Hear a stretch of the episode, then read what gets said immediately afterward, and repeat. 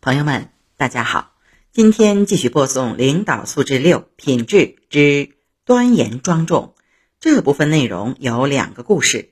先看第一个故事：曹丕戏于禁。关羽围攻樊城时，曹魏将领于禁前去救援，结果被关羽擒获。于禁手下的将领庞德不屈被杀。后来关羽被孙权擒杀，于禁又归降了吴国。刘备因关羽被杀，发兵讨伐吴国。孙权怕魏国同时出兵夹击自己，于是就派使臣向魏国称臣，并送还于禁等人。于禁回到魏国，形容憔悴，须发洁白，见到魏文帝曹丕。痛哭流涕，不能自已。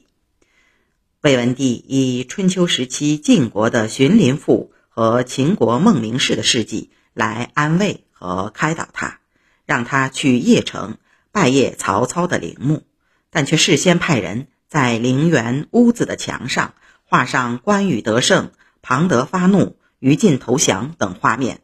于禁看到这些画，又是惭愧又是愤恨，发病。而死。点评：国法应严，君主应端。臣子犯了罪，可以用国法处置，但作为君主去戏弄和羞辱臣子，就太不成体统了。这是典型的为王不尊。司马光对此议论说：“于禁作为统兵将领，兵败却不能以身殉国，为了保命而投降敌人。”回到魏国后，魏文帝本可以杀了他，也可以废了他，但却在灵屋作画羞辱他，这就不是君主所为了。曹丕当面拿荀林赋和孟明氏的故事劝解于禁，却在背后捅刀子，这实在是太阴险和虚伪了。这样的胸襟气度，怎能跟晋景公和秦穆公相比呢？第二个故事，慕容备德虚言赏赐。南燕国主慕容贝德有一次大宴群臣，酒酣耳热之际，就问大臣们自己可以和古时哪位君主相比。青州刺史菊仲回答说：“陛下是中兴之主，和夏朝的少康帝、东汉的光武帝一样。”慕容贝德听完。下令赏赐菊仲一千匹绢帛，菊仲觉得太多，连忙推辞。慕容贝德却说：“你能跟我开玩笑，我就不能跟你开玩笑吗？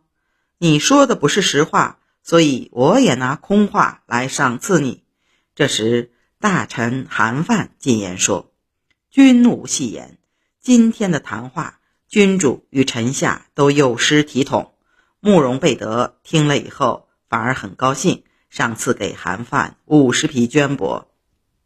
点评：俗话说“君无戏言”，君主身负国家重任，首先要在公众中树立庄重的形象，使人敬畏；其次要一诺千金，言出如山，这样才能取信于人，并树立良好的形象。